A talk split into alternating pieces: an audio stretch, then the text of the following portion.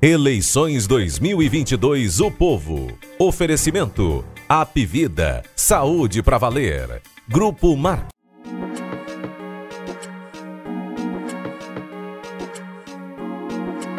Fala pessoal, hoje tem episódio especial do Jogo Político, Jogo Político número 200. Olha só quanto tempo que a gente está aqui semanalmente, pelo menos semanalmente. A gente só conta os episódios semanais, a gente nem conta os especiais que tem ocorrido com entrevistas com candidatos a governador, candidatos a senador. Isso a gente não está contando, não mas só de episódios é, é, ordinários, episódios de rotina, a gente já chega a 200 desde a eleição de 2018, que a gente está aqui com o jogo político. E hoje vamos falar de mais eleição, de campanha no Ceará pelo Brasil, entrevistas no Jornal Nacional, Bolsonaro, Ciro Gomes, vamos tratar aqui. Vamos falar de pesquisas também no Ceará, pesquisa que saiu, Real Time Big Data, pesquisa que vai sair Pesquisa e nesta quinta-feira no O Povo.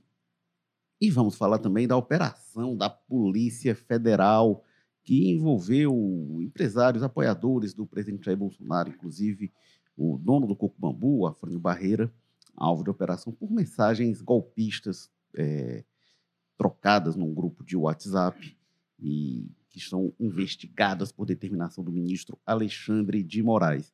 Para tratar desses assuntos com a gente, a gente tem aqui, como sempre, Walter George, diretor, sempre esqueço, Walter George, seu cargo, diretor de opinião do O Povo, colunista de política que escreve aos domingos ou a qualquer momento em edição extraordinária do O Povo Mais. Bem-vindo mais uma vez, Walter Jorge, que se dirigiu da Sapiranga para cá, para Guanambi, para estar aqui com a gente. Aprazível Sapiranga, diria você. Sempre né? aprazível. É, pois é, 200 e desses 200 eu participei de uns 100 e alguma coisa, viu? Tirando é. aquele, aquele um mês por ano que eu tiro férias, porque ao contrário você do que é roubou é dito, a piada que eu ia fazer. Ao, ao contrário do que é dito, é, é, o que eu tenho direito legalmente. Mas, enfim, e assim, de 2018 para cá significa dizer que a gente talvez tenha, tenha, seja um programa do período mais agitado da história política do Brasil e do Ceará, né? Do Ceará até não era tão agitado, não. Quando nos últimos meses a coisa pegou fogo e pegou meio de cabeça para baixo e deu uma, deu uma desarrumada. Mas, assim, mas enfim, muita história para contar. E que venham mais 200 programas, né? Se a gente tiver saúde para isso. pois é. E temos também a presença de Carlos Maza, colunista de política do O Povo, que está a todo momento no O Povo Mais. Carlos Maza, que veio da Aldeota, para estar aqui com a gente no Jogo Político. Bem-vindo, Carlos Maza. Valeu, Érico, Walter, pessoal que nos acompanha. Quatro anos, no contrário do Walter, achei quatro anos muito tranquilos, né? De muita tá normalidade institucional, uma política serena. Acho que o Brasil, o brasileiro, a democracia, né? A democracia brasileira se mostrou muito consolidada e muito serena nesse, nesse, nesse período. É, e o Walter se antecipou a piada que eu ia fazer. Eu ia dizer que desses 200 eu participei de uns 100, ele participou de uns 3 ali entre os 45 meses de férias dele por ano, né? Mas é isso aí, vamos que vamos, que cada vez mais assuntos para comentar. Eu, eu, eu, eu, faltei menos por férias do que você faltou, porque estava fazendo uma mudança de apartamento. olha, olha o golpe, olha o golpe. Pois é, Walter Jorge, mas veja lá também o que o, o acervo né, que o Carlos Mada precisava. Só, só de disco, eu, eu, emprestei umas malas lá. O Carlos Mada carregar de disco era muita e, coisa. Só terminando aqui essa, esse preâmbulo inicial, né, que ainda estava sentindo saudade dos gatos, né, que eu, quem acompanha a gente lembra lá que o Zé Bonifácio, onde eu morava, tinha uma gangue de gatos que ficava ali pelo telhado. Agora eu tenho uma gangue de grilos. Ah, eu, sinto muita saudade dos a gatos. A capacidade viu? de irritar é maior. Viu? É muito maior. Nossa, lá em casa parecia um... Se eles fossem dar uma passada lá os gatos, eu acharia ótimo. Ah, eu, eu não sei se é porque então eu, eu fui na sua casa no fim de semana, né, Carlos Mota? Passei por lá. Não sei se algum me acompanhou, apareceu um grilo lá em casa, enfim. Mas vamos aqui para as vacas frias. Aí né? o que é que faz no cenário político tranquilo? Dizem que fica um, falando de gatos Dizem e, que grilo é, diz que grilo é sinal, presságio de dinheiro, né? De boa sorte. Olha então aí. estaremos milionários em breve, porque. o Walter Jorge, olha que os grilos nem são na Sapiranga, né? Mas, bom, bom bora aqui para as vacas frias, né? Não, lá você botava é. jacaré, né? Grilo. Vamos para assuntos menos interessantes, né? É, vamos lá. É, por onde é que a gente começa? Vamos ver aqui essa questão. Vamos para as entrevistas do Jornal Nacional. Né? Ontem teve a entrevista do Ciro Gomes. É, foi uma entrevista mais light, menos quente que a do é, presidente Jair Bolsonaro, né?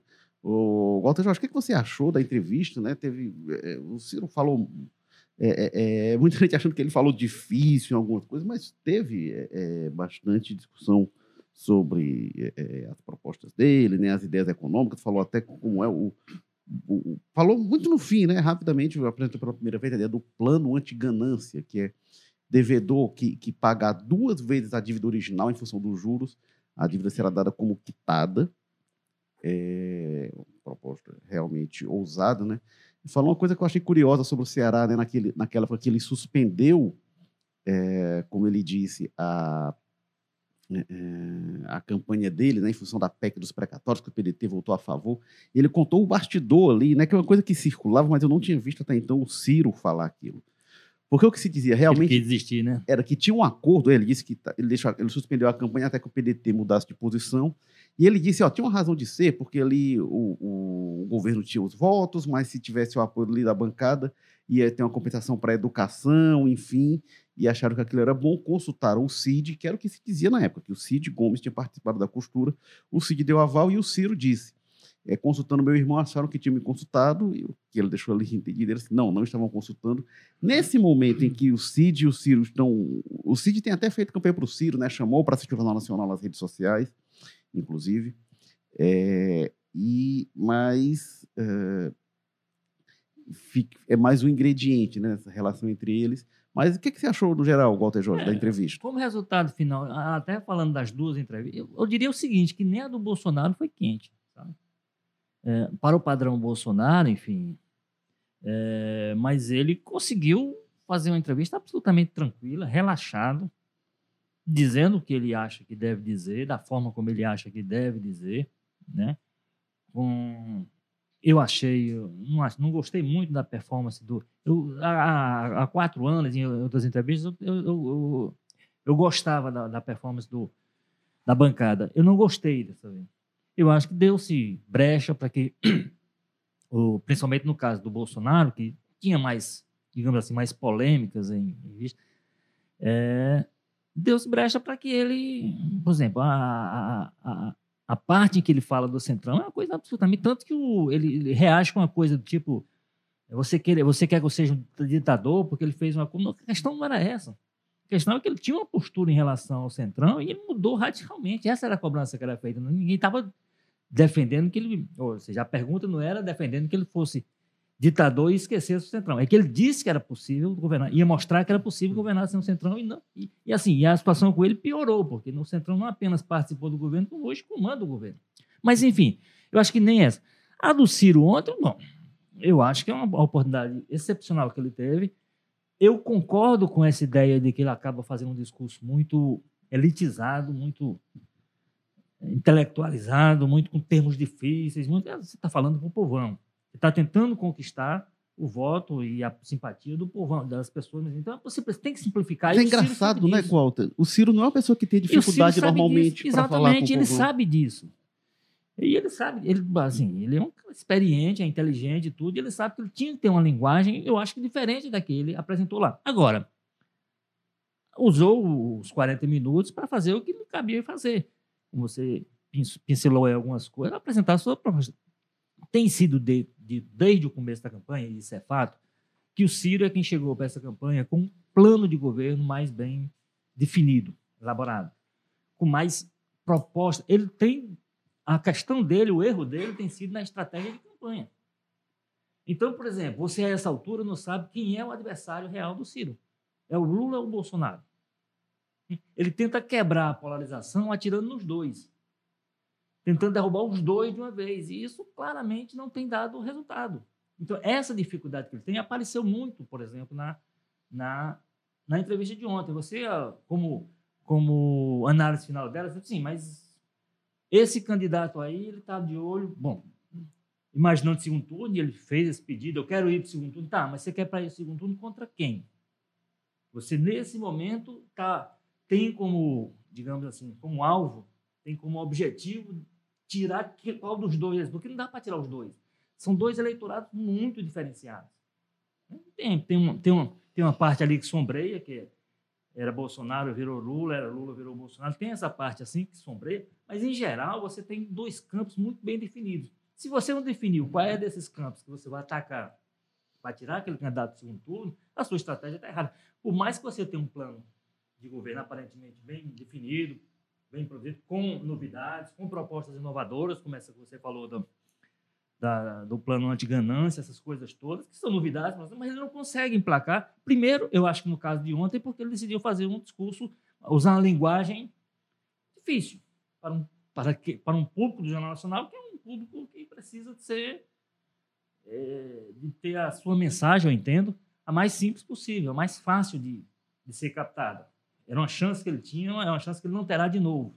Ele não terá, a não ser que vá para o segundo turno, nesse primeiro turno, 40 minutos no Jornal Nacional, aquela explosão de audiência que ainda é, é com a expectativa que estava criada, para ele, aí eu acho que ele perdeu essa chance nesse sentido. Agora, evidentemente, para alguém que está patinando como ele ali, não chegou ainda aos dois dígitos, foi uma oportunidade que deve ter trazido algum tipo de, de benefício. Eu só acho que ele se mantém numa estratégia que é difícil de entender. Não se consegue, você está você tá a 30 e poucos dias da, do, do, dia da eleição, você não sabe quem é que o Ciro, de fato, está tentando tirar do segundo turno para estar lá nessa próxima etapa, como ele disse ontem, que quer essa chance e para apresentar seu plano. Ele tem um plano, de fato. Ele tem um melhor plano, aparentemente, de fato. Mas ele está com dificuldade de fazer essa comunicação. Carlos Maza, qual foi a sua percepção dessa entrevista?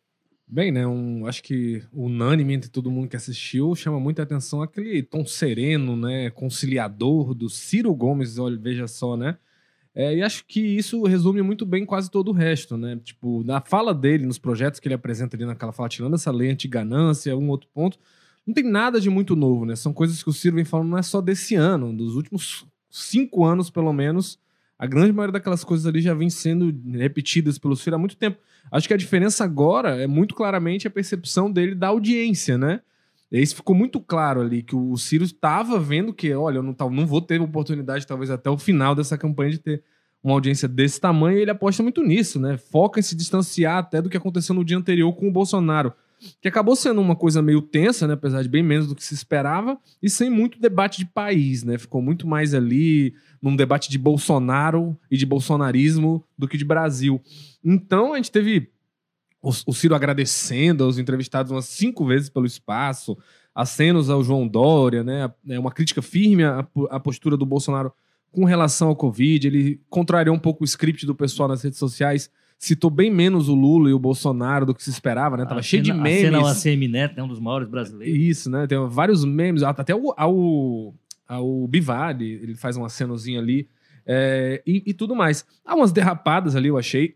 A forma como ele fala de política ambiental em um momento lá que ele diz como se houvesse, né, alguma. Ele reforça um pouco, não da forma que o Bolsonaro faz, obviamente, mas dá uma coisa de como se tivesse uma, pessoas de boa intenção querendo explorar a Amazônia. E eu acho que no contexto que a gente vive hoje, isso é uma coisa muito perigosa para se falar, porque a gente sabe que o padrão hoje, né, até alimentado pelo governo atual, é criminalizar os órgãos de controle e esse tipo de discurso Inclusive, parece a muito... mineração em área indígena, a campanha pois dele é. Não, é, mas é aquela história do Aldo, do Aldo Rebelo, né, que, que, é, que é minerar que é, um, que é uma das vozes indígenas dele. recebendo e é tudo mais. Que é um dos dele, é. é. Enfim, que é um debate amplo, né? E, e, tem também umas citações que ele faz ali, é, pa, países latino-americanos governados pela esquerda, que eu não vou nem citar o nome porque já está estigmatizado e eu não gosto desse tipo de estigmatização.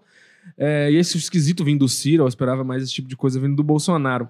Agora, eu não sei se eu, eu concordo tanto, eu acho que ele fala assim, tem uma, ainda esse problema da linguagem, mas eu acho assim que o Ciro ele dá explicações difíceis, né? Solta aquela numeralha que confunde, pode impressionar algumas pessoas faz as outras e diz: essa numeralha aí dele é tudo besteira, ele tá inventando todos esses números. Mas acho que o cerne dele é até bem popular, sabe? Quando ele fala assim, vou gerar 5 milhões de empregos em dois anos, não é. Ele tá falando pro povão ali. Aquilo ali tem uma mensagem embutida popular. Tá certo que ele.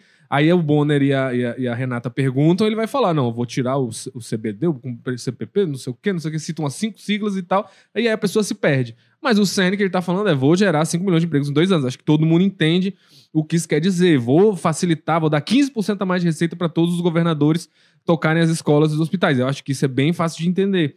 é, limite de juro de dívida e tudo mais. É, também nessa questão tem uma questão que os temas não facilitam, né? Eles, como o Ciro é o terceira via, é o cara sem apoio, sem aliado, acabou que fizemos muita pergunta sobre governabilidade, que é um tema chato que ninguém quer ouvir, que é necessário, né? Se colocar na pesquisa.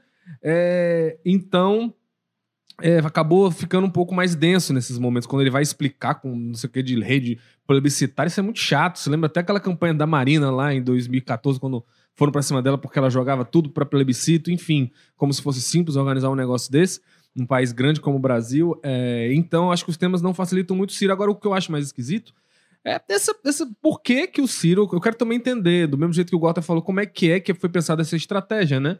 Por que, que o Ciro ele vê na maior audiência que ele tem a oportunidade de ser sereno, pedir desculpas a Renata, dizer que vai estar sensível ao apelo dela de não ser grosso e tudo mais, meter essa farda aí de Cirinho, paz e amor, e aí, em outros momentos, ele, ele acha que é melhor ir para outro caminho. A gente viu aqui no Ceará, né? Foi, né? Como o Érico bem colocou no Twitter, foi caco de aliança para tudo quanto é lado. O Ciro, que fala que quer fazer uma grande conciliação nacional, aqui no estado dele, na casa dele, ele saiu metendo chibata em todo mundo.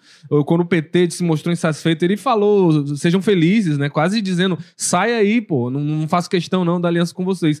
Então é, é difícil entender isso. Como é que. O, o que, que vira a chave do Ciro? Não na minha maior audiência, quando eu estou sendo mais visto, eu vou investir aqui num tom sóbrio, sereno, de conciliação. E aí, agora que eu não, né, que eu estou na política real, ali no dia a dia, eu vou sair chutando todo mundo para cada lado. Para mim é muito esquisito isso. Eu acho que talvez se ele tivesse adotado esse tom há um pouco mais tempo de, de campanha, talvez ele tivesse até numa posição melhor.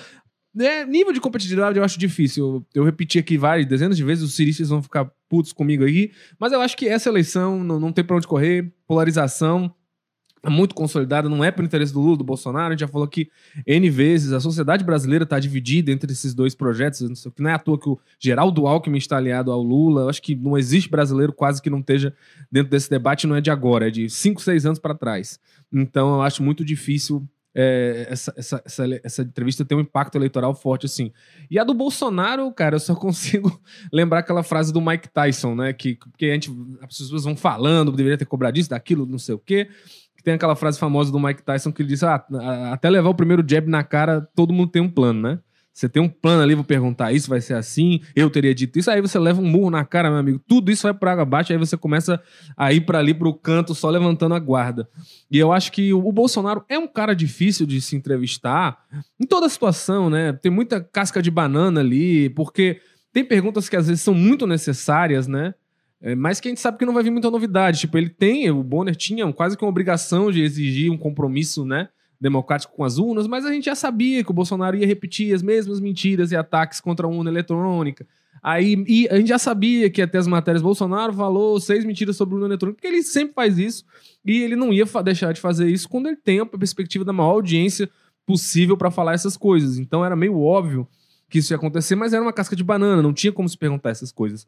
E a gente vê muito na internet, às vezes, as pessoas falando, ah, deveria ter confrontado. Imagina, né? Se cada vez que ele falasse uma, uma, uma informação imprecisa tivesse que parar a entrevista, ia ser, né? É quase que ali um, uma mesa de bar, ali, dois caras gritando um pro outro. E lembrando, o Bolsonaro surfa nisso, né? No e confronto tem, que ele vai melhor. Aí, viu, Maza e, e Érico? Sim, as pessoas parecem que estabeleceram né, que ali não, era um debate, era uma entrevista.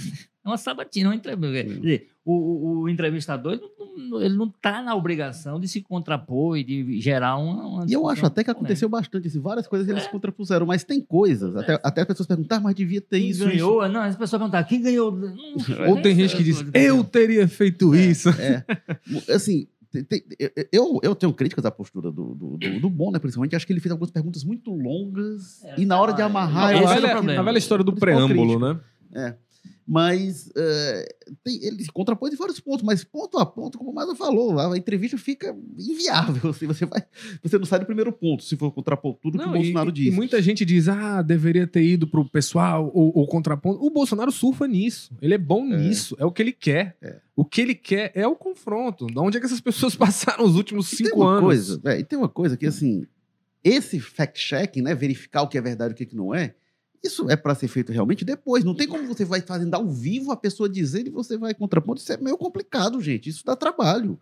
Você, ah, não, já tem que preparar antes, porque você não sabe exatamente o que, ele vai dizer, que É, eu ponto só ele acho que há, há trechos, viu, Hélio? Por exemplo, essa parte do Centrão, para mim, ele tinha sim. elementos para dizer, não, pera lá. É. Porque o, não, você quer que eu seja ditador? Não era essa a questão. Mas ele até contrapôs, né? Ele, ele, ele, ele Não, é- contrapôs. é, é, é, ele apontou, ele não usou o argumento que eu usaria, mas também Pois é. ele não precisa usar o argumento que eu usaria, né? Mas, ele- mas ele disse: olha, não, é, é- ele falou É, lá. da- A pessoa acredita no que o senhor disse há quatro anos atrás ou acredita agora? Isso. A questão central aí, para mim, é- são duas coisas, que aí, ele, aí foi um erro dele da entrevista, não teve. É a questão do orçamento secreto, que nasceu com esse esquema do Centrão.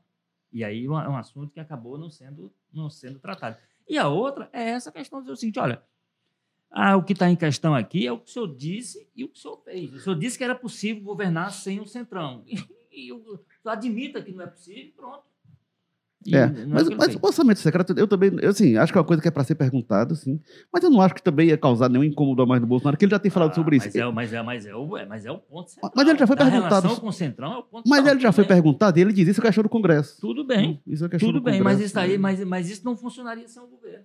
Isso aí é fruto dele ter entregue a articulação política ao Centrão através do Ciro Nogueira. Bom, mas aí, como você disse, é, É, é o que eu acho. mas até funcionaria, porque o, o- o Congresso tem palavra final sobre o orçamento. O, né? Bonner- Não, mas aí é outra coisa, né? Outra coisa é você esconder para onde é que está indo o dinheiro, quem, é- quem é o responsável pelo dinheiro, que é o orçamento secreto. Mas será que não era obrigação de um, de um governante que entrou com a mensagem de acabar com nenhum. isso não ter É. denunciado A base dele poderia. Mas o que eu não acho, o que eu não acho é que é que isso ia causar nenhum incômodo extra pro Bolsonaro, não. Não acho que é uma questão. Não, mas aí na questão, não complexa, é, não. na questão também de causar incômodo. A questão é a seguinte, de o assunto ter sido tratado. Mas é porque assim, tratou-se, e, e aí eu. eu O orçamento secreto, isso, não. não, não, eu, calma, eu, eu- isso eu elogiei a entrevista. Tratou-se de vários temas. E vários não se tratou também. Eu podia falar da, da, da cultura. Teve uma coisa que me deixou estarrecido quando o Bolsonaro falou sobre, sobre ciência e tecnologia.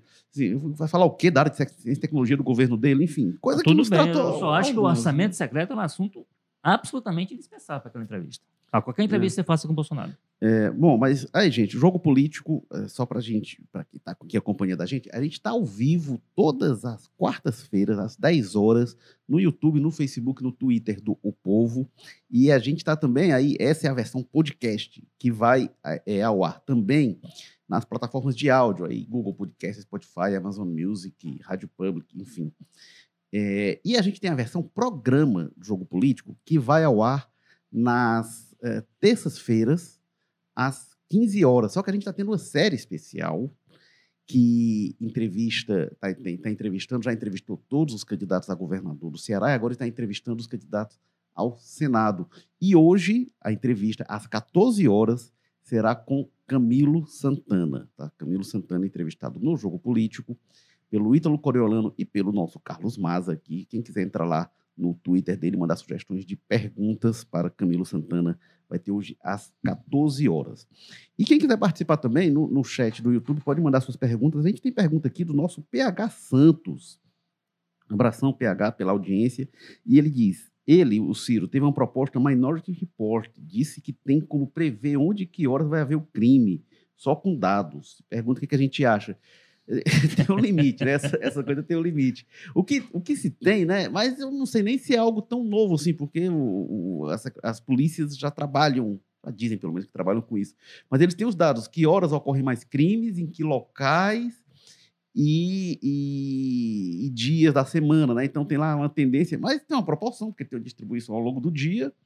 E tem os locais. O que o pessoal muitas vezes diz é o seguinte: nesses locais aí você vai e coloca a polícia lá, aí o crime se desloca para outro local, né? Então, É, a gente, é uma coisa a gente vê muito isso em Fortaleza, né? Quem não lembra, antigamente tinha aquele trecho ali daquele cruzamento, eu acho que era da Leonardo Mota e da Barbosa de Freitas ali com a. Que, que é a Padre Valdevino, que era, era a região que mais tinha os assaltos. Aí começaram a fazer muito policiamento ali, aí basicamente pulou três quarteirões para lá e continuou É, violento. É isso, é. Ao contrário do Minority Report, não dá para prender a pessoa antes, né? Mas É, eu, eu acho que esses, tem até esse- essa questão, ele, ele cita muito é de um programa que tem na Universidade de Chicago, né, que desenvolve esses algoritmos para prever crimes. Universidade de Chicago que nos deu aí grandes né, experimentos científicos como liberalismo e outras coisas. Pois é, é. Bom, gente, e. Bom, queria tratar também de pesquisa, gente. Saiu pesquisa nesta semana, saiu na segunda-feira, pesquisa Real Time Big Data, contratada pela TV Record. E aí ela trouxe o seguinte resultado: Capitão Wagner, 38% na liderança, Roberto Cláudio, 25% e Elmano Freitas, 24%, ambos tecnicamente empatados, Zé Batista com 1%, é, brancos, nulos, 7%, não sabe, não respondeu, 5%, Serlei Leal e Chico Malta não chegaram a 1%, pesquisa realizada em 19 e 20 de agosto, com margem de erro de 3 pontos percentuais para mais ou para menos, com mil entrevistados e registrada com o número CE 00164-2022. Uh, na última pesquisa, Real Time Big Data, que foi feita, deixa eu ver aqui o dia, uh, algumas semanas atrás, uh, ver, foi divulgada em 4 de agosto, deixa eu ver o foi realizada, 2 e 3 de agosto, a pesquisa foi realizada. Naquela pesquisa, o Capitão Wagner tinha 35%, ele foi para 38%, Roberto Cláudio tinha 26, oscilou um ponto para 25, e o Elmano tinha 20 e foi para 24%. É, então, o Walter Jorge, o que, é que você achou? Aí, bom, deixa eu dizer. É, amanhã, quinta-feira, sai pesquisa IPESP, contratada pelo O Povo para governo do Ceará, Senado, é, presidência da República no Ceará. Vai ter simulação de segundo turno também no Ceará. Na primeira pesquisa não houve, porque a gente não tinha um parâmetro anterior, mas nessa, como já houve indicação da primeira pesquisa de quem poderia estar no segundo turno, vai ter simulação nessa pesquisa IPESP, que sai amanhã. Walter Jorge, o que você achou da pesquisa Real Time Big Data? O que você espera para o IPESP? Bom, a, a gente, a gente, a essa altura, Érico, mas que nos assiste, é melhor a gente olhar mais um pouco mais para as ruas, né? está acontecendo nas ruas. Você nota claramente, isso é muito evidente, é uma campanha, a campanha mais entusiasmada que a gente tem nesse momento no Ceará é a do Elmano. Né? É aquela que mais mobiliza a gente, que todo dia está aí, apoio principalmente de prefeitos, estão contando aí cento e tantos. É, então, assim, o que você pode. Esse movimento que o Real Big Time pegou possivelmente deve ser captada alguma coisa pelo. É minha expectativa, também não, não há ciência nenhuma nisso. Há uma, como eu disse, uma observação do que acontece nas ruas.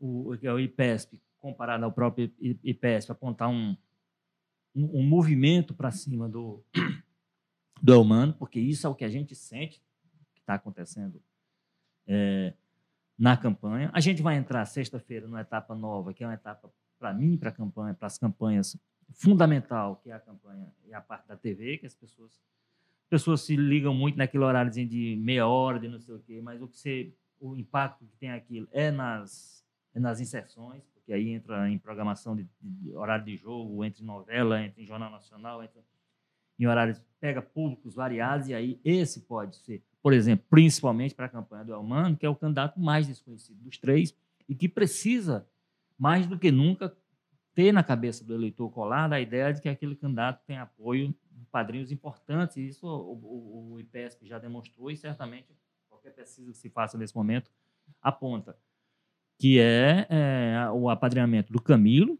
e o apadrinhamento do, do Lula. Então, isso, a campanha de TV vai ser fundamental para isso. Agora, o, o Roberto Cláudio também vai fazer seu jogo com, com o Círio, com os apoios que ele tem. O capitão, vamos ver como é que ele faz com relação ao, ao apoio do Bolsonaro, que também é, agrega, agrega voto. Dizer, certamente tem alguém que se sentirá estimulado. É uma tendência maior, há uma rejeição maior ao Bolsonaro, isso é uma característica do Nordeste, não é só do Ceará, é, uma, é um ponto que tem. Mas é, eu acho isso. Eu entendo que você está ainda no momento, muito embora seja uma campanha curta, a gente está há 30 e poucos dias, menos de 40 dias do, do, do, do dia da eleição, mas a gente ainda tem muito por percorrer. Vai ser uma campanha, como tem sido, intensa. As pessoas vão ter que aproveitar cada segundo, cada minuto, cada entrevista, cada post, cada situação para poder criar, porque é uma campanha curta, mas que será intensa, mas que ainda tem muita água por correr debaixo da ponte. O cenário que foi apresentado amanhã pelo, pelo IPESP ainda não será um cenário, eu imagino, para desesperar nenhuma campanha, nem também fazer nenhuma, gerar qualquer tipo de comemoração, como se fosse um, um quadro definitivo. A gente tem muita coisa por, por acontecer. Agora, o retrato desse momento, o que está acontecendo no momento, o que a gente percebe observando a campanha, é que das três campanhas, aqui está num momento de. De o Roberto Cláudio está com seus problemas internos para resolver, não conseguiu até hoje colocar o Cid Gomes na campanha. Inclusive, tem, tem, tem circulado peças de campanha de alguns candidatos a deputado que ele tem apoiado, que excluem o nome do Roberto Cláudio, quer dizer, são manifestações diretas para aquele. Ele tem, como você lembrou aí, de alguma forma feito suas, suas, suas, suas sinalizações de apoio ao Ciro, chamou para entrevistar ontem, elogiou essa coisa todinha, mas ignora completamente a candidatura do Roberto Cláudio. Isso aí está claro que o Roberto Cláudio vai ter que administrar isso, mas também trabalhando os apoios que ele tem. E o capitão está naquela de assistir o que está acontecendo, assistir essa briga entre eles e ver como é que tira proveito disso. Então a gente tem um cenário muito aberto e qualquer que seja o resultado, os números que apareçam amanhã, como eu disse, não é para nenhuma das partes tê-lo como definitivo. É um retrato de um momento, mas que o um momento ainda tem grande potencial para ser, uma realidade que ainda tem grande potencial para ser transformada. É, o, só uma coisa, Goto, assim, é, o, a, é, realmente acho que a campanha que está mais otimista, digamos assim, é a do Elmano. Acho que ela meio que tem uma certeza de crescimento, né? Porque o Elmano larga de baixo. Agora, dos primeiros dias de campanha, eu nem vi aí como é que está isso em relação aos últimos dias. Mas nos primeiros dias, é, a gente estava até comentando na redação, a campanha do Roberto Cláudio parece que tinha um senso mais estratégico de onde está e uma presença mais forte no interior. E me parece isso casado com a, com a ideia de que o, Roberto Cláudio é mais forte em Fortaleza. Então, o Elmano, no primeiro dia, foi para vários lugares, estava do lado do estado, acho que foi Canindé, depois foi para o Cariri, fez logo o Crajubá, mas depois ficou mais em Fortaleza. É, e os candidatos têm feito muita campanha em Fortaleza, todos eles. O Capitão Wagner, só no fim de semana, só a partir da sexta-feira, foi para o interior. É, mas o Roberto Cláudio não, ele tem tido uma presença mais constante é, no interior. Então, eu não sei até que ponto também está mais distante a nossa percepção. Ele, ele fez atos fortes, aí com o Ciro, passou o domingo com o Ciro, né? De manhã, amanheceu lá no Comitê do Henrique, depois inaugurou o Comitê Central, mas ele tem feito campanha forte no interior. É, Carlos Maza, como é que tem sido a sua percepção e da pesquisa também? É, sobre a campanha, eu acho que você já deu um quadro muito bom de como é que foi, né? O Humano, eu acho que ele chamou muito a atenção, principalmente no primeiro dia é, e nessas inaugurações de, de, comitê que ele fez na região metropolitana, né? Aqui em Fortaleza, principalmente ali na Calcaia, né? Teve uma inauguração bem grande ali no último domingo. É, enfim, ele já começa ali uma estratégia meio de, de choque, né? Vai para um monte de lugares, passa por quase todo o grande templo religioso do estado, né? Vai lá para o Santuário de Canindé, depois vai lá para a estátua do Padre Cícero, vai para uns templos lá que tem no Crato também. Enfim, é, foi uma campanha que começa muito agitada e vai tentando segurar o ritmo, né? É, e aí o que você falou dessa questão do interior é muito interessante, né? No primeiro dia de campanha, o Roberto Cláudio já foi fazer uma carreata, eu acho lá em Tauá, que tem aquele componente de ser a região que ele é mais marcantemente forte na frente dos outros, porque tem uma liderança muito destacada do Domingos Filho ali, que é o candidato a vice dele. Então já, já tenta ali demarcar a posição para ver, ó, outros candidatos não venham para cá não, né? E aí vai com essa coisa de onde um vai, o Roberto Cláudio às vezes vai lá depois, ou organiza alguma coisa lá. Enfim, eles vão trocando tapas e o, o Wagner que eu sinto hoje que tá mais assim, fica muito em Fortaleza, na, na, região metropolitana, e no fim de semana tá planejando ir para os interiores, né? Aí agora, até no fim de semana passado, começou os primeiros atos dele de, de campanha interior, foi lá para Sobral, olha só, justamente a terra dos Ferreira Gomes lá com o Moses Rodrigues, que é um aliado importante dele, o Oscar Rodrigues, candidato a deputado estadual, né? Que são forças políticas e econômicas muito relevantes lá de Sobral na oposição. E aí vai nessa linha é, de que eu acho que ainda tá mais pesando assim para a campanha do Humano mesmo, assim, em termos de volume e dessas coisas que parece que o Humano, como ele tem mais aliados, ele tem muitas frentes, né? de, de, gerar essas movimentações. Ele tá num lugar e no outro mesmo tempo tá o Camilo tirando foto com o prefeito e tá os deputados, não sei o quê. Enfim, então como ele tem essa linha de atuação e o Roberto Cláudio hoje está muito mais, é, um pouco mais isolado ali com o Domingos e com os vereadores de Fortaleza atuando, eu vou falar daqui a pouco é, sobre essa questão da Câmara Municipal daqui e o Wagner ainda meio, acho que está talvez mais focado também na gravação dos programas, ele pode aparecer com outra estratégia conforme esses resultados vão aparecendo de pesquisa, né?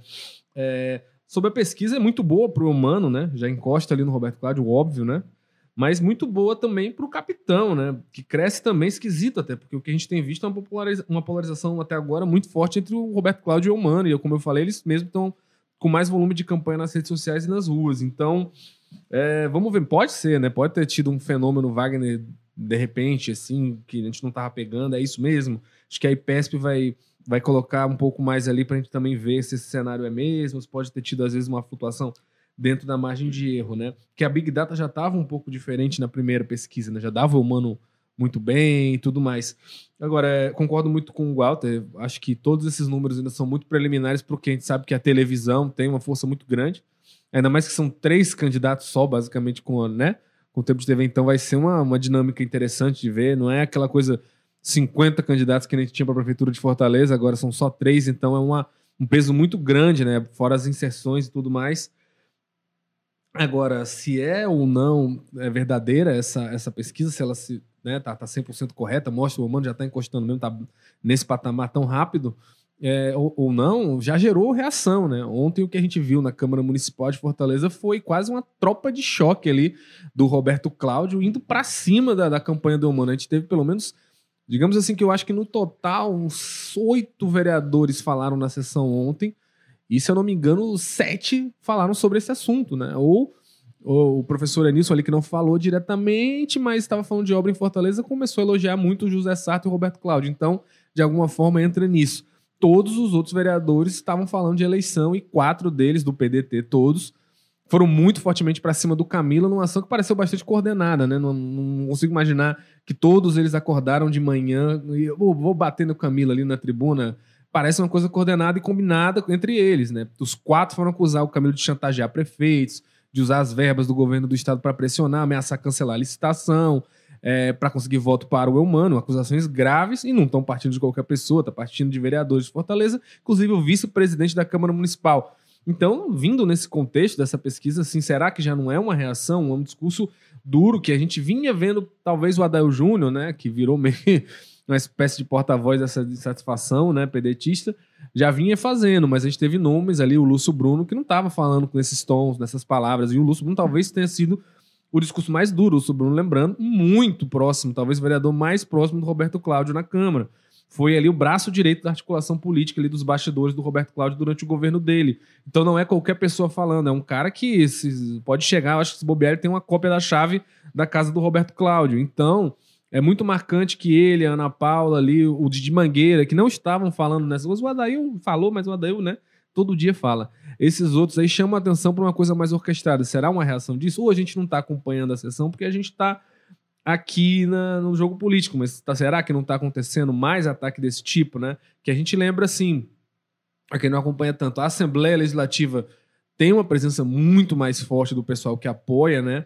É, o Camilo, que está com o Eumano ali, até os pedetistas estão meio quietos, porque eles apoiavam, muitos deles apoiavam que a Isolda tivesse sido a candidata naquela divisão que teve interna, mas até porque, enfim, a influência do governo, né, a possibilidade de apoio às bases deles e tudo mais, de exercer influência. Roberto Claro tem toda aquela coisa de ter o grupo próprio dele, então o pessoal não se sente à vontade, né, com ele crescendo. E na Câmara Municipal de Fortaleza é o contrário. Eu acho que o Roberto Cláudio é basicamente unanimidade, né? Porque todo mundo ali é na base do prefeito José Sarto muda a dinâmica, né? Não quer o Capitão Wagner de jeito nenhum e também o Guamano não traz a segurança já estabelecida ali da, das coisas já divididinhas entre eles ali com o governo do Sarto. Então, é muito curioso essa dinâmica aí, a Assembleia versus Câmara, né? Que eu acho que vai ficar cada vez mais comum daqui para a eleição. E, enfim, verdade ou não os números, reação eles já trouxeram aí. Olha, só, só uma coisinha sobre essa questão que você disse da estratégia de concentrar, o, da campanha do Elmano concentrar em Fortaleza. Me parece que, assim, é uma coisa, desculpa a redundância, mas absolutamente estratégico. Assim. Claramente, é, são duas candidaturas fortes em Fortaleza, tanto a do Capitão Wagner quanto a do Roberto Cláudio. Então, de fato, ele tem que concentrar no eleitorado da grande Fortaleza, até em função de outra coisa. O interior, eles estão dando como encaminhado através dos apoios, dos acordos feitos com prefeitos, que evidentemente cada prefeito desse se imagina que vai estar trabalhando localmente. Isso não é necessariamente um fato positivo, tem, você pode trabalhar também contra si, um prefeito rejeitado localmente não vai acarrear necessariamente mais votos com o candidato, mas é pelo menos uma liderança local que pode tratar da coisa e pode, inclusive, nesse momento, fazer o, o mapa local para poder ver mais na frente como é que eles atacam determinada região, né?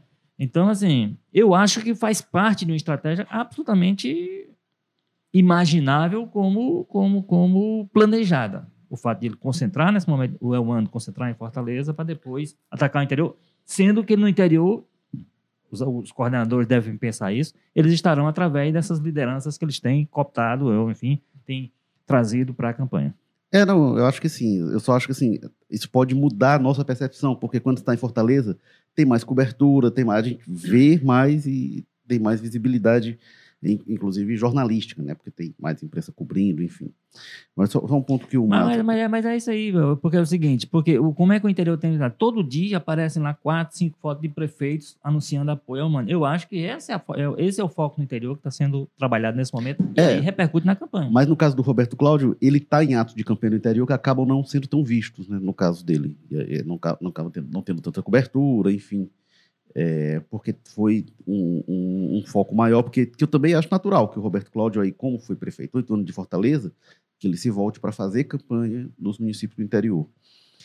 É, agora, só uma coisa importante que o Mas apontou, né, que a pesquisa Big Data e IPESP na primeira pesquisa tinham números diferentes. Né? É, do Capitão Wagner e do Roberto Cláudio, nem tanto. O Roberto Cláudio é, o Capitão Wagner tinha 38% no IPESP e tinha 35% na Real Time Big Data, pesquisas que saíram no mesmo dia. E quando é, saiu aí a última Real Time Big Data, já nessa semana, o Capitão Wagner cresceu para os 38% que ele tinha no IPESP.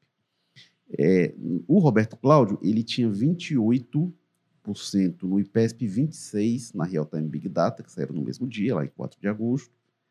E quando foi agora, o Roberto Cláudio oscilou negativamente um ponto. Não eram diferenças, mas não eram tão grandes assim. A maior diferença era o Elmano Freitas, que aí no IPESP ele tinha 13%, na Real Time Big Data ele tinha é, é, 20% e agora foi para 24%. E a gente vai ver como o IPESP vai trazer o Roberto, o Elmano, é, na pesquisa de amanhã. Acho que é a principal curiosidade. Se ele chega ao patamar do empate técnico com o Roberto Cláudio, que se ele chega, é uma notícia muito ruim para o Roberto Cláudio, se, se real, realmente, como a Real Time Big Data mostra, tem já um empate técnico a essa altura, com a força, com os apoios, com a sinalização de apoio do governo, é, de prefeitos, enfim, de deputados. Ontem estavam falando de 113, né? Prefeitos. 114 já, já se fala, né? O, a campeã do Humana acredita que chega, mais um. Acredita que chega a 120 prefeitos deputados, enfim. É, é uma notícia muito ruim para o Roberto Cláudio se realmente isso se confirmar. Agora, Carlos Maza, isso tem um, do ponto de vista estratégico, porque o, o, o, Roberto Cláudio, nas primeiras pesquisas, ele era o candidato que estava ali no meio. Né? Na verdade, quando você jogava ali, tava já, era já na Real Time Big Data, já estava quase um empate técnico entre eles, desde a primeira pesquisa. Mas a, a última já dá um empate técnico consolidado. É, quando é, é, as, as, primeiras pesquisas você tinha o Roberto Cláudio entre o Capitão Wagner e o Elmano. Eu acho que a confusão que pode ficar para a campanha dele é quem ele mira. Ele mira quem está em cima ou ele mira quem está embaixo. Como é que você acha que isso vai ser trabalhado na campanha do Roberto Cláudio? É, eu acho que, que, que o potencial ali de, tirar votos do Wagner que vai dizer muito isso, né? Porque se for ver que o lance, a disputa do primeiro turno vai ficar mesmo como já é esperado entre o Eumano e o Roberto Cláudio, vai ficar né, segmentado que a briga entre eles mesmos, até porque eu acho que eles têm mais assuntos não mal resolvidos para tratar. Acho que todo jornalista que botar um microfone vai querer saber dessa história. Esse debate da próxima segunda, o Wagner mesmo vai mirar nisso, né? Dizendo, ó, oh, vocês estavam juntos e tudo mais. Então, todo o contexto, o cenário, lembrando que há, há pouco tempo atrás, né? Menos de um mês quase, eles estavam ainda debatendo a possibilidade de estar juntos. Então, todo esse cenário ali empurra quase a briga um, um contra o outro, mas se verem que o Capitão Wagner não é tão solidificado quanto se pensa, talvez possa ter essa mudança, né? Não, vamos mirar mais no Wagner, porque ó, o eleitorado dele não está tão garantido assim como se pensava. Mas a preço de hoje, o que parece mais provável é essa coisa no primeiro turno, pelo menos, ficar entre os dois, né? Acho que na nossa pesquisa, na pesquisa IPESP ali, na última que foi na primeira rodada, botava lá que o eleitor do Wagner, se não me engano, 70 e poucos, né, 75 nessa casa, diziam que era convicto e não mudava o voto de jeito nenhum, uma, uma margem bem considerável, né? Então, já os próprias campanhas já têm esses dados ali, enquanto as do Roberto Cláudio e do, e do Eumano eram bem mais maleáveis. Então, é claro que vai, isso é levado em consideração e vai acabar ficando entre um e o outro. É, mas, enfim, né, vai depender muito disso, de quanto o eleitor do Wagner está solidificado mesmo com as pesquisas, com a evolução dele, e também né, de, de, como é que essa dinâmica de campanha vai acabar se estabelecendo. Né? Lembrando, hoje parece muito mais provável que eles vão ficar entre si, até por esse rescaldo recente ali que está um com o outro. É, o Rosenildo Vasconcelos, participando aqui no chat do YouTube, diz que os números dessas pesquisas ainda são antes da campanha. É, de fato, assim, a campanha já começou, mas são, é, é, é, depois do começo da campanha, mas antes da propaganda de rádio e televisão, né? Mas a campanha ainda é esfriando, ainda fria, né? Como é, acho que o sentido que ele está falando. E ele fala aqui. Agora, tem uma, tem uma outra coisa, é, Érico, que, é, que eu vejo escutando muito da campanha do pessoal. Eu escutei lá no início, na primeira pesquisa que a gente fez em pesquisa, eu escutei de gente ligada ao humano, né? Essa preocupação do próprio humano, e agora eu já ouvi gente ligada ao Roberto Cláudio falando que é a questão de que às vezes o desempenho do humano vai, vai, vai, vai ser muito mais. Eles ali internamente vão estar olhando muito mais para o desempenho do humano em, na região metropolitana e em Fortaleza do que qualquer outra coisa. Porque que o humano vai crescer na, na, no interior, isso é favas contadas, né? O, enfim, o, a, tem a força do Estado, tem o Camilo ser muito popular, o Lula ser muito popular. Tudo isso já é esperado muito antes, né? Do cálculo. Antes do rompimento, eles já tinham tudo isso no cálculo nas planilhas ali que eles construíram com eles ganhando, né? O Roberto Cláudio. É, agora, o lance é, é dificuldade do humano, porque a gente sabe que a região metropolitana é uma região muito mais difícil de virar esse voto, principalmente quando você está na base, né? É muito mais provável que o capitão Wagner consiga alimentar algum sentimento, e o Roberto Cláudio começa muito bem na região metropolitana, né? Então, se, e, e, o que eles falam ali internamente, aí você bota um desconto porque tem o um interesse deles, é que o candidato que não atinge perto ali dos 30% na região metropolitana começa a perder apoio, né? Se chegar perto da eleição e não bater 30 na RMF, pelo menos, eles, ó, eles acham que ninguém ganha sem isso aqui. Então, os prefeitos da região metropolitana começam a pular fora, né? É, e, e já ouvi de gente ligada a prefeito que meio que me confirmou que é por aí mesmo, né? Que se o candidato mostra inviabilidade na região metropolitana, ninguém tá afim de ficar segurando a mão dele, não, porque corre o risco de, num segundo turno, até perder para o capitão Wagner, né? Então tem essa preocupação, tá todo mundo muito de olho em saber, não do crescimento do humano, porque vai ter, isso é óbvio, esperado. Se não tiver, que vai ser uma surpresa muito grande, aí mata ali a candidatura do humano quase. Só não mataria porque, enfim, ainda tem a TV, que é aí que o Lula vai entrar mesmo, o Camilo vai entrar mesmo. Mas a questão do, do, da região metropolitana, né? Hoje o grande desafio, se o Capitão Wagner vê que o grande desafio dele é os Inhamuns, que ele lá vê que lá é o Domingos mesmo, e quem tá na oposição tá com o humano, então não tem espaço ali, né? Ele falou isso pra gente bem claramente, sem rodeios nenhum é, para o humano a grande dificuldade é a região metropolitana. O Roberto Cláudio era o ex-prefeito, né? Então ele vem bem e né, de Fortaleza. E o Capitão Wagner, historicamente, a região metropolitana tem dado ali uma puxada para a oposição e o Capitão Wagner não veio de oposição há três semanas atrás. O Capitão Wagner está trabalhando a candidatura dele de oposição aí há uns 10 anos. Então, é uma dificuldade grande para o Humano entrar e que, segundo o pessoal das duas campanhas, né? o Humano lá atrás, no início, né, na primeira pesquisa, e agora pessoal do Roberto Cláudio vão estar de olho nisso, né? Não cresce na região metropolitana, vai começar a perder apoio. Ainda a mensagem aqui do Rosenildo, ele diz: quando os prefeitos começarem a trabalhar, tudo muda. E fala que dos prefeitos que Elmano e Camilo têm, enfim, ele traz outra contagem aqui. Mas os prefeitos estão é. trabalhando desde antes, né? É. E, bom, o, o Danúzio Lorel falando aqui, viu, Walter, principalmente para mim e para você, que gente, o nosso áudio não tá bom, por isso que eu pedi, fala mais perto do é, microfone, é, é. que o nosso áudio está baixo. É, obrigado aí pro Danúzio. É, o Marcos Dóia falando aqui do Lula, defendendo o Lula. Luiz Felipe, eu creio que o Roberto Cláudio será ultrapassado facilmente. O interior tende a apoiar em massa o candidato de Lula.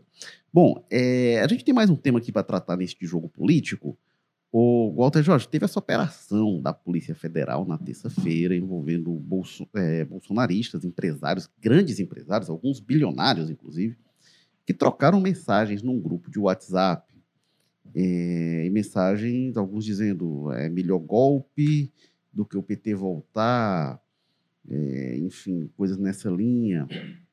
Inclusive, aí um dos envolvidos na troca de mensagem que virou alvo da operação o Afrânio Barreira, é, dono do Coco Bambu, Ele foi alvo de operação aqui em Fortaleza. Foram apreendidos celulares, mídias móveis, enfim, para verificar o que, que tem lá. O que, que você achou, Walter, dessa operação, das mensagens trocadas, enfim? Olha, para mim, essa investigação é absolutamente necessária. Né? Tá de novo aquela discussão, liberdade de expressão, as pessoas têm direito a ter uma opinião. Tem, claro que tem. É, ah, eu vi alguém dizendo, ah, mas quer dizer que se a pessoa disser isso num bar. Não, nós estamos falando de pessoas, como você diz assim, pessoas com capacidade de influência. Grandes empresários, bilionários, alguns deles, que certamente têm como pegar aquele pensamento dele, que é um pensamento, o conteúdo das conversas, absolutamente equivocado e criminoso em alguns aspectos, o pensamento. Né? É preciso aprofundar a investigação para saber as relações desse grupo. É preciso aprofundar as investigações para saber se, se, se, se aquela conversa virava, por exemplo, algum apoio financeiro, alguma atividade ilegal, que era aquele tipo de situação transformada em qualquer ação, em qualquer é, movimentação concreta, é crime. Evidentemente, essas pessoas têm direito a ter esse pensamento equivocado, absolutamente equivocado. Ninguém pode arrancar isso da cabeça delas. Agora, a primeira coisa que fica claro, assim, sem entrar no mérito jurídico legal, é que não são pessoas democratas. Se, se, as pessoas conversando entre elas dizem assim, olha, se tal pessoa que eu não quero que ganhe, se essa pessoa ganhar, eu prefiro um golpe porque eu não quero que essa pessoa. Que democracia é essa? Né? Que, que, que mente democrática é essa que aceita um resultado desde que seja. É a mesma coisa que a gente. Vou, vou passar um, rapidamente de novo pela entrevista do presidente, que ele se recusou a fazer um simples. O, o Bonner pediu isso três vezes. É assim, ó, eu aceitarei o resultado, qualquer que seja ele, vencendo ou perdendo. Ele se recusou a fazer isso. Então, aquelas pessoas expressaram isso com mais clareza, ao dizer, olha, eu não, se for para o Lula ganhar uma eleição, Assim, e é uma coisa tão equivocada, tão equivocada, assim, do ponto de vista político, do ponto de vista prático, do ponto de vista da realidade. Porque nós não estamos falando de uma pessoa que é uma, é uma dúvida absoluta. O Lula foi presidente oito anos. Essas pessoas foram empresárias com o Lula oito anos e elas próprias poderiam dizer qual foi o nível de intervenção, de comunismo, de socialismo que se colocou em prática com, com os governos Lula e com os governos até do PT, já envolvendo também o então, assim, é uma coisa que você olha para aquilo, qual é, qual é o sentido disso? Nenhum. Então, o importante nesse momento é preciso fazer uma investigação sobre aquilo, é preciso saber quais eram, até onde iam as relações dessas pessoas e até onde ia a disposição delas de não aceitar o resultado e apoiarem um golpe. Que isso é crime.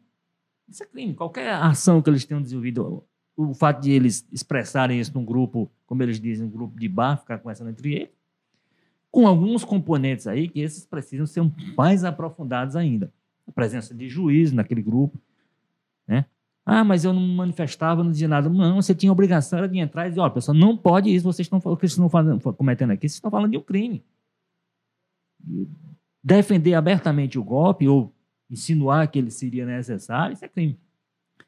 E agora, mais recentemente, essas é, as informações do próprio Guilherme Amato, que foi do site Metrópole, que é, fez a denúncia, apresentou o assunto ao país, de que até um dos empresários tinha mensagens com o próprio Procurador-Geral da República, que andou se queixando também de que ah, eu não fui informado da investigação. O, Mar, o, o Moraes já mostrou toda a documentação, o ministro, ministro Alexandre Moraes, mostrando que foi, houve uma comunicação ao gabinete do procurador a tempo, na segunda-feira, enfim, é, então ele não, ele não pode dizer que só tomou conhecimento quando a, se ele só tomou conhecimento quando a operação aconteceu, ele tem que resolver isso com a assessoria dele, porque a, o gabinete foi comunicado dentro do prazo, é, dentro de um prazo suficiente. Então, assim, eu, eu defendo que essa investigação aconteça, defendo que ela se aprofunde e defendo que ela mostre até onde ia realmente a interesse dessas pessoas que, na eventual derrota do Bolsonaro, na eventual vitória do Lula, que um golpe seria mais, mais necessário ao país do que respeitar a democracia, respeitar a... Isso, inclusive, toda essa discussão que a gente está tendo aqui, qual é o sentido dela? Se a gente está falando em processo eleitoral, em campanha eleitoral, estratégias de campanha e tudo, se alguém, um grupo lá, porque tem dinheiro, diz, não, é o seguinte, tudo bem, só desde que aquele lá não ganhe. Isso não é democracia. Então, essas pessoas precisam rever seus conceitos próprios. Agora, antes delas reverem os conceitos, é preciso que as autoridades atuem, e vamos lembrar uma coisa, né? Porque acaba acaba não sendo. Ah, o Alexandre de Moraes tem perseguição. Essa operação ela foi solicitada pela Polícia Federal. Então não é uma coisa que o Alexandre Moraes, eu não estou fazendo nada, vou mandar aqui o pessoal na casa desses empresários aqui para saber o que, é que, o que, é que eles faziam. A Polícia Federal que está né, achou necessário fazer e aprender, que é importante, o, alguns equipamentos, certamente o celular, desse, por onde essas conversas aconteciam, né? Tá dando para ouvir, não é, Maza? Não, porque quando você faz assim, claramente cai o volume. É, é bom falar É. direcionado Zambo Bicho. Ok. En- Enfim, então, assim, é importante que essa investigação a- aprofunde. É importante esclarecer que é um pedido, que não foi o Xandão, como eles gostam de dizer, que decidiu, com a sua cabeça tão celebrada, que defendeu essa operação, que há uma investigação e há uma Polícia Federal que solicitar isso. Agora, é importante que tudo isso seja esclarecido para saber até onde ia a disposição dessas pessoas de apoiarem um golpe.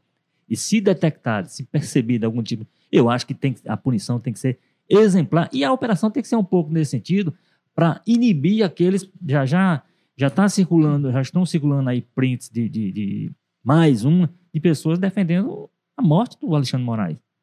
Então isso assim, isso precisa parar. Isso precisa e essas pessoas não podem se sentir livres por um direito de expressão, liberdade de opinião, o que quer que seja, para poder fazer esse tipo de coisa, defender golpe ou defender que é atos de violência contra as pessoas, simplesmente porque elas não fazem aquilo que é do seu seu agrado, pessoal. Não, liberdade de expressão é uma balela, né? É um negócio que virou ali meio que um, palavra-chavão que você usa dependendo do seu contexto de como você quer usar. Você vir, o Bolsonaro vir cantar de liberdade de expressão nesse momento agora, enfim, né? Se mostra sempre uma grande contradição. Até o Janones está brincando com isso, né? O Janones que virou meio que uma versão ligada ao Lula ali, meio que dá dessa coisa de rede social extrema ali, o pessoal dizendo que ele é o, o Carlos Bolsonaro invertido, né? Janos mesmo estava brincando assim, ele dizendo: Olha, Eduardo, eu não estou dizendo isso, mas se eu propor juntar uma turba na próxima vez que o Bolsonaro for no cercadinho e quebrar ele de pau, de pancada na cabeça, você vai dizer que é liberdade de opinião? Eu não estou defendendo isso, só estou te dizendo, perguntando, porque pelo jeito que você está falando, seria liberdade de opinião, porque esse pessoal não está defendendo qualquer coisa, estão defendendo ditadura militar. Golpe não existe, né? Aí, aí, aí eu fecho as aspas do Janones, que antes foi o que o Janones falou. Mas uma coisa que é importante frisar é: não existe golpe de Estado. Ninguém chega e, galera, a partir de agora é ditadura, viu? Ninguém bate assim e fala, ó, agora é ditadura porque não queremos o PT. Não é É assim que a coisa força, né? funciona. Vai ter que prender gente, vai ter que matar gente, vai ter que prender gente, torturar.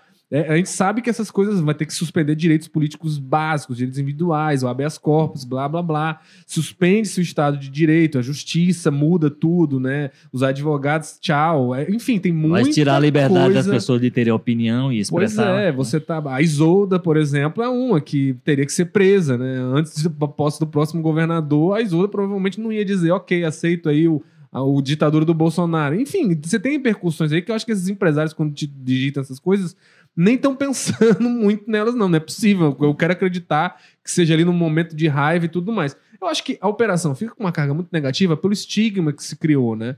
No Brasil, nos últimos 10, 15 anos, a gente aprendeu a ter essas convulsões de se emocionar quando vê um carro da Polícia Federal na frente da casa de quem a gente não gosta. Que é uma coisa muito perigosa, né? Sempre foi cantada que era perigosa e que cria esse estigma, né? Que é, é isso que você falou, Walter. Uma investigação não, não quer dizer necessariamente, né? Vamos saber se depois se constatar que foi só um desabafo ali, é uma coisa. Se tiver dinheiro indo para essas coisas é outra. Mas claro que não dá para negar que ficou um estigma muito grande porque tem um recado muito forte, que gera um prejuízo inestimável para né, aquelas pessoas. E aí depois prova que a única coisa que o Afrânio fez, por exemplo, o Afrânio, na matéria do Guilherme Amado, ele só mandou um sticker de um cara batendo palma. Aí se tem um prejuízo imenso para né, pra o para a imagem dele, da empresa dele, por causa de um sticker batendo palma, é complicado mesmo, né? Pode ter sido um exagero ali, porque a gente sabe que tem esse estigma do carro da Polícia Federal na frente da casa da pessoa. É, e, enfim, tem muitas coisas aí para se discutir. Agora, eu acho que o que é mais relevante é que o recado que o Alexandre de Moraes deixa muito claro daquilo que ele, que ele vai manter aquilo que ele falou no julgamento da chapa do Bolsonaro e do Mourão, né? Que ele votou pela aprovação, mas apresentou uma ressalva de que a história do disparo em massas né, de mensagens com fake news, com ataque às instituições democráticas, aconteceu, não era uma teoria da conspiração, e que teve empresários que participaram disso. E aí ele diz, até naquele discurso, muito claramente, Isso que aconteceu em 2018 não vai voltar a acontecer em 2022. Se pagar coisa dessa, vai ser preso, vai pra cadeia. E ele falou até com essas palavras assim, fugindo até daquela, né, daquela coisa do judiciário, de dizer, haverá um exercício do pleno direito de controle judiciário, jurisdicional. Não, ele falou, vai pra cadeia. Ele falou com essas palavras. Então ele estava dando um recado público, popular ali, falou com a linguagem que o Ciro não usou no Jornal Nacional, de que esse pessoal vai ser preso. E então, quando ele faz isso, é um recado disso, ó, eu vou investigar, e se tiver negocinho de vocês estarem tentando transformar essas falas em atos práticos, vamos financiar esquema de mensagem em massa, vamos não sei o quê, as consequências vão ser reais e vai ter carro da Polícia Federal na frente da casa de vocês. Enfim, é um debate muito complexo, né? Não, eu, eu acho complicado, é, reforço mais uma vez, se, se tudo que o Afrano tiver feito foi só mandar um sticker batendo palma, eu acho assim, é, amanhecer carro de polícia federal na frente da casa dele, complicado, porque o estigma foi criado ao longo de anos por causa do Ministério Público, do Judiciário, da Polícia Federal, não tem nada a ver com isso agora, é uma coisa de muito antes. Quando era com o PT, todo mundo achava lindo também, né? Todo mundo, menos os petistas, é claro.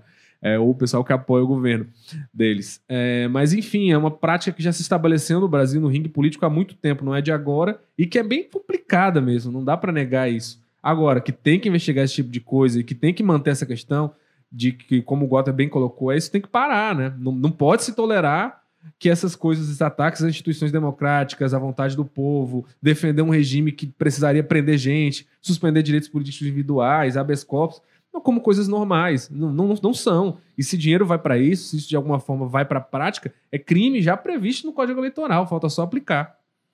É, pois é, tem uma discussão sempre que o bolsonarismo levanta, como você apontou, mas que é da liberdade, né? Defesa da liberdade e tal.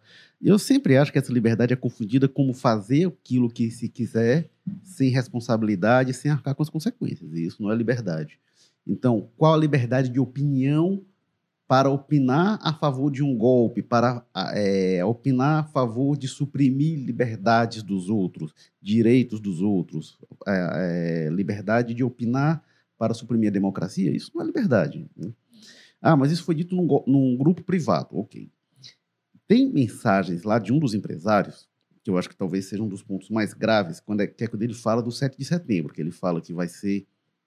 É, é, é organizada manifestação, que vai ter lá é, desfile do Exército, das Forças Armadas, e, que, e a população aplaudindo, e essa junção entre população e, e Forças Armadas seria o recado a ser dado ao Supremo, às instituições. Ora, o que está se discutindo ali é fazer um ato, se valendo ali das Forças Armadas, para fazer uma ameaça de golpe. Isso é, qual o limite entre isso e uma conspiração? E aí, ah, foi no golpe privado. Então, a liberdade de conspirar, conspirar contra a democracia, eu acho que é isso o, o que deve ser o foco da investigação para saber onde é que se foi isso.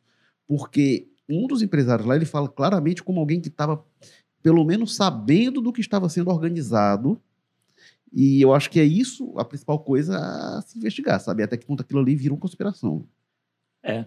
é e lembrando que o, é, é importante essa apreensão. Eu concordo com o Maza, com o Maza disse, que você tem um estigma estabelecido, você tem um padrão, e esse padrão, evidentemente, é, é, é condenável, porque você tem que ter, ver as gradações de responsabilidades e tal, para poder também justificar que você chegue lá com três viaturas numa casa e tal, é só num, num determinado endereço e tal. Tudo isso tem que ser considerado. Agora, tem alguns aspectos, é, é, é, é a apreensão de alguns acontecimentos, inclusive para isso, para detectar até onde vai a participação de cada uma daquelas, daquelas pessoas, incluindo o empresário cearense envolvido, pra, e aí sim, aí, aí é preciso que depois se faça uma depuração necessária para saber o nível que cada um teve, se teve, até onde foi, se também se só ficou naquela, naquela conversa mole ali de um com o outro, não passou daquilo, se não passou daquilo também, né?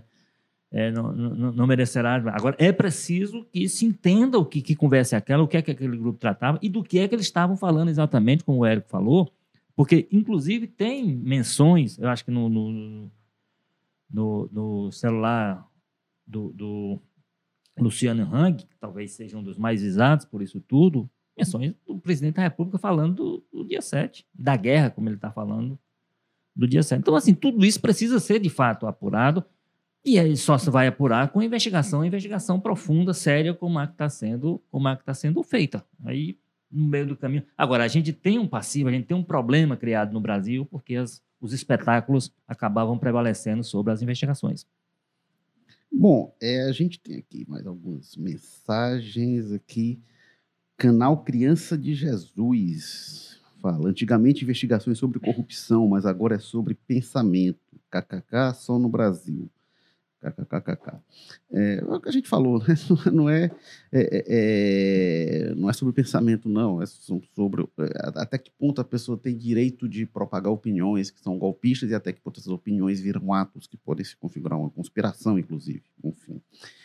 É, e tem também aqui o E não é um bom sinal isso. Agora a gente tem problemas de, de questão de ter que entrar a Polícia Federal e operações para manter a democracia não é um bom sinal. E, é, não e, é, melhorou. e essas pessoas. Porque os de corrupção É. continuam acontecendo. E essas pessoas aí, especificamente relacionadas na- na- nas operações de ontem, são pessoas de altíssimo, são empresários de altíssimo nível, não são pessoas que passem desapercebido numa, numa discussão sobre o interesse do país, não. São pessoas com investimentos altos, são pessoas com dinheiro envolvido e com dinheiro em caixa.